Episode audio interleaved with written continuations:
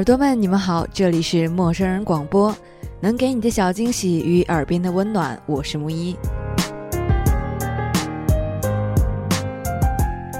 前几天，一个特别会拍照的朋友从澳大利亚回来，因此这几天就有很多很多的聚会。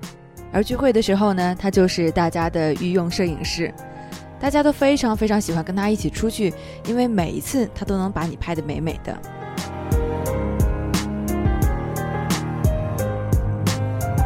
其实我一直觉得，每一张照片都是在讲述一个故事，或美，或感人，或凄惨。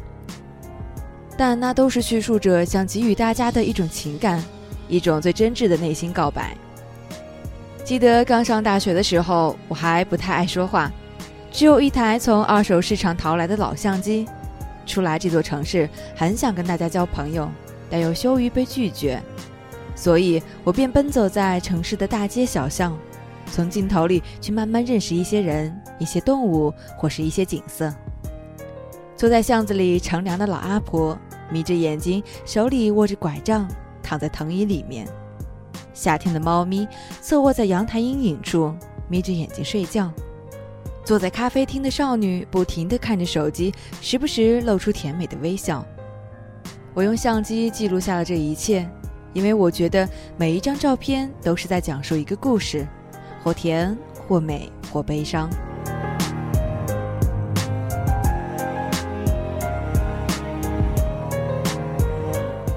之后，慢慢的，我也会去读别人眼中的故事。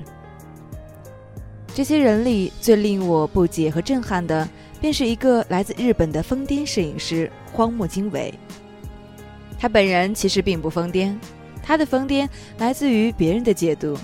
对于这些，光木并没有解释什么，除了抛下一句令我无比震撼的一句话：“他说，摄影就是恋爱。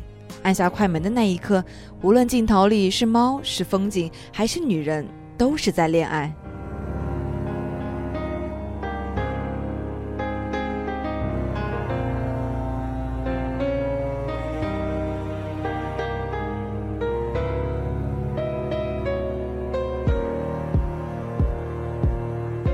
的确，他作品下的一切都像是和他在谈恋爱，无比大胆，时而露骨，像是看着他每按下一次快门，都是对他人生的体验，每一张照片都是他对人生的挚爱。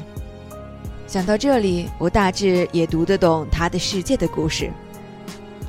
荒木经惟是日本甚至世界上最多产的艺术家之一，出版的摄影集就有超过四百五十册，而且获奖无数。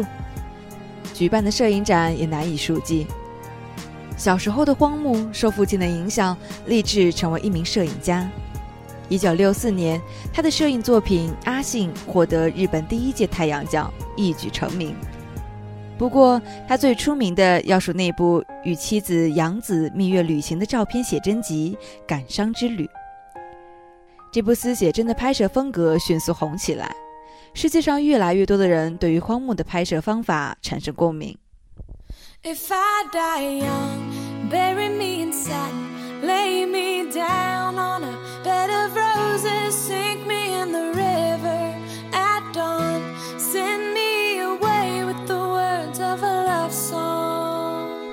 人到暮年的他，也和其他人一样，写了部人生随笔集，名字就叫做《其实我啊，相信写真》。这是他的第一部随笔集，写的是关于他的人生轨迹、从业道路和对生命的感悟。对荒木而言，写真就是他的人生。全书虽说是以文字为主，但同时也收录了荒木经惟的部分拍摄作品。对于摄影的感悟，每个人体验都不一样。荒木说。生入苦海，死归尽闲。花魁们静静长眠。在这儿能看到自家的墓碑，雪景一片。墓碑旁是父亲栽下的八重樱、雪中樱。等春天樱花盛放时，和妻子一起来吧。哎，好冷，今天早上没泡澡，不如去洗个土耳其浴吧。随性的笔触，无一不联想到他的人。他的摄影作品都是那么的大胆和疯癫。如此一来，我便有点喜欢他的疯癫了。都说看一本书，其实就是在读一个人，没错的。荒木的文字正如周星驰的电影。如果你只看到周星驰的无厘头式喜剧，而没有笑着流泪的话，那么荒木这本随笔，你也只会看到拨开阴毛的生殖器。生与死的真谛，用这种嘻嘻哈哈的语言诉说出来，真的很难让人接受。但是，一旦你体会出其中的苦涩，你就会沉浸其中，无法自拔。荒木的诙谐有趣融入在整本随笔集里面。一开篇就说自己勃起的文章里送给岳母妻的照片，但其实这句话说完了，他又立马改口：“哎呦，错了！一觉醒来，我感到胸口又闷又痛。”总之，他是荒木经惟，他就是要这么不正经。I'll sell them for a dollar. They're worth so much more after I'm a goner. And maybe then you'll hear the words I've been singing. Funny when you're dead, how people start listening.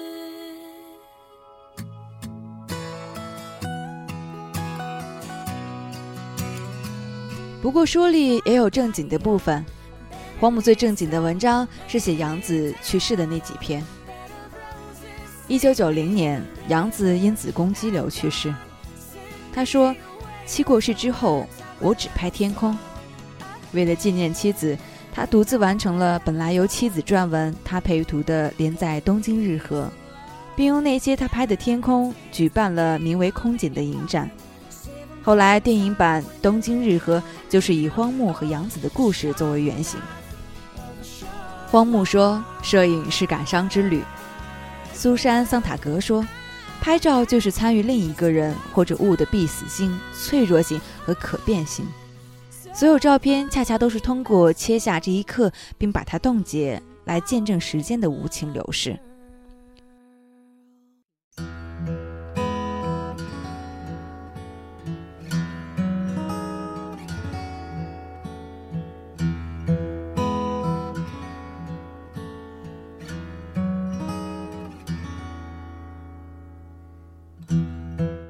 我觉得他们说的都是一个意思，拍照是意义更加深刻的与此刻告别，但拍照同时也是占有。苏珊·桑塔格说：“相机像枪支和汽车，是幻想机器，用起来会上瘾。”在这一点上，被荒木经惟完美的诠释了。正如他自己所说：“拍照是性爱，相机是兴趣。”他通过摄影来体验孤独，体验高潮，体验伤感。摄影已经是他的人生。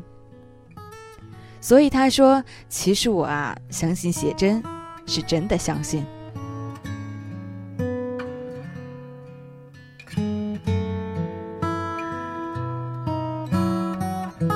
关于那些他献给彼岸的郁金香，他是这么说的：“一九四零至一九七七。”挂着木吉招牌的人家，就是我出生的地方。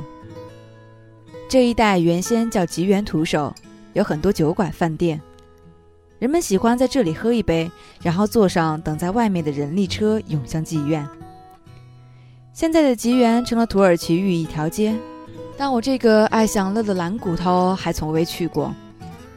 小时候，我常去铁轨上抓蝗虫，去蓄水池捕蜻蜓。母亲告诉我，只要看着木吉招牌就能回家。父亲过世后，母亲独自支撑着木吉铺，至今母亲过世也已经五年了。现在的木吉招牌是第二块了，第一块用铜板镶了框，打仗时被征收了。拆毁之前，扎着绑腿的父亲爬上梯子，特地跟招牌拍照留念，然后。他把拆下的招牌搁在店门口，让只有四岁的我坐上去，又拍了很多照片。这些我都没什么印象了。在母亲死后整理她的相簿时，才发现了这些照片。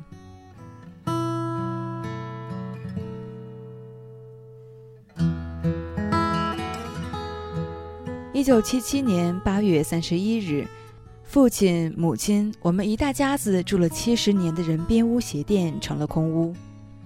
母亲死后，孝顺的弟弟弟媳还在家里住了一段时间，后来终于还是搬了新家。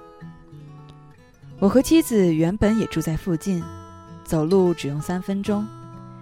一月底也离开了这片生活了三十七年的贫民区，离开了三只轮。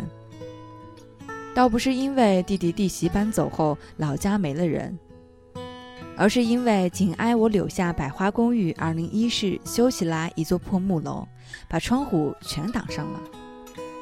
这样一来，我家简直成了牢房。我的手指还没突破少女爱丽丝们，只是摸摸而已，怎么就把我关起来了呢？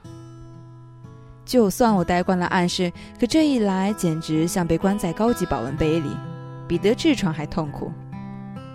最重要的是，妻子太可怜了，我可不想让无爱养子变成不见天日的花。就这样，我心一横，离开了三只轮。柳下百花虽说是套公寓，其实连浴室都没有，洗澡只能去公共澡堂。所以我的性子才跟在澡堂子泡澡一样，总是慢悠悠的。再不往前冲可不行啊！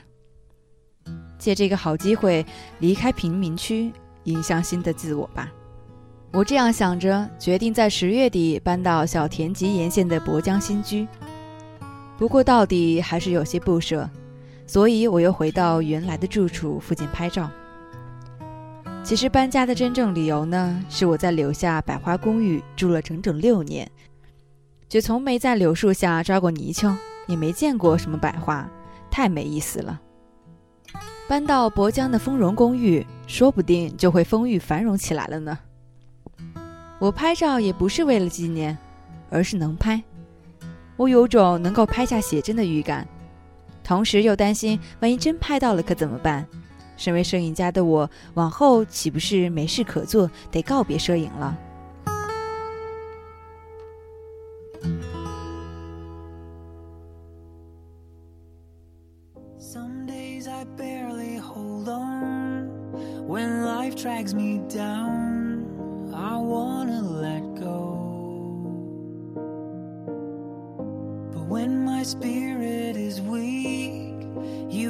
to my aid.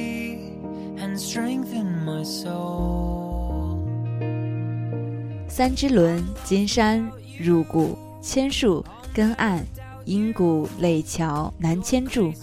十一月和十二月，我在从前玩耍的地方边走边拍，甚至去了妻子生长长大的北千柱岛，还去了与三支轮很像的金岛，然后是向岛玉之井。拍完一百卷底片后。我拿放大镜看着接触印象，还是觉得能看见木吉铺招牌的那一带最好。放大镜里的那些场景是远景，也是冬景。放大镜里的冬季景色中有我。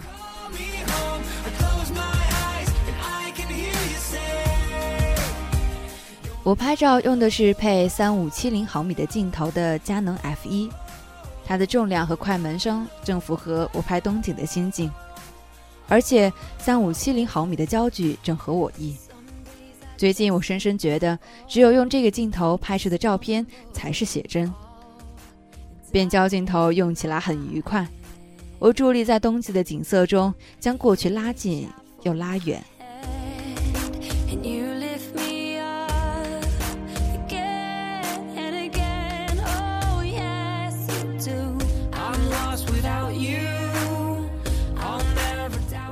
一九七八年一月二日，晴空万里。一大早我就带着相机去了澡堂。上午十点的光景取景器中有我，我拉近镜头走向木吉招牌，然后走过。我泡在澡堂里，哼着石川小百合的《金青海峡东景色》，想着今年的头等大事就是把那个高中女生变成女人。一月三日，雪。八点起床，拉远镜头走向木吉招牌，在雪中向招牌道别，继续拍。我爬上公共厕所的屋顶，生入苦海，死归尽贤，花魁们静静长眠。在这儿能看到荒木家的墓碑，雪景一片，墓碑旁是父亲栽下的八重樱、雪中樱。等春天樱花盛放时，和妻子一起来吧。哎，好冷，今天早上没泡澡，不如去洗个土耳其浴吧。对了，我打算把木吉招牌捐给香根的雕刻之森美术馆。战争刚结束那会儿，还吃了上顿没下顿呢。父亲去做了这第二块招牌，父亲真是位艺术家。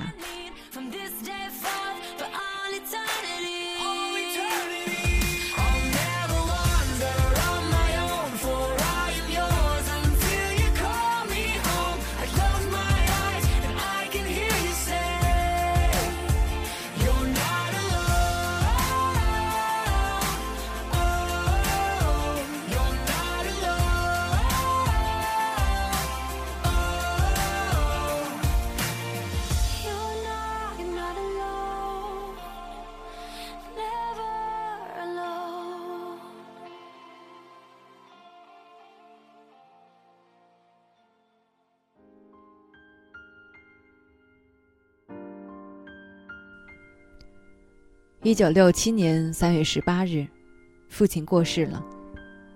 七年后的七月十一日，母亲也走了。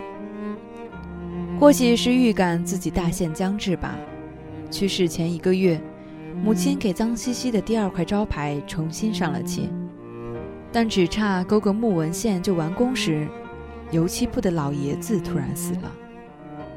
母亲她直到弥留之际，还对这块没完工的招牌念念不忘。我紧紧握住母亲满是皱纹的粗糙的手，对她说：“我会把木纹勾好，你就安心去吧。”话没说完，屋顶一声猫儿悲鸣，母亲安详地走了。母亲过世都五年了，木纹我还没勾，真是不孝啊！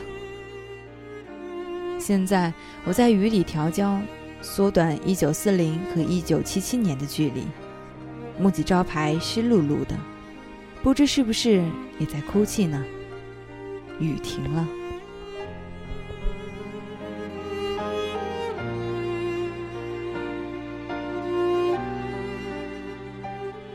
看完这本，其实我啊，相信写真，越发觉得荒木经惟十分有趣。人生有趣才是硬道理。如果你也喜欢摄影，推荐你不妨来看一下这本《其实我啊相信写真》，去感受一下荒木经惟的摄影人生。当然，也别忘了关注我们的微信公众号 M M O O F M，或者直接搜索“陌生人”，注意是声音的声，可不是生猴子的生。我们下期节目再见。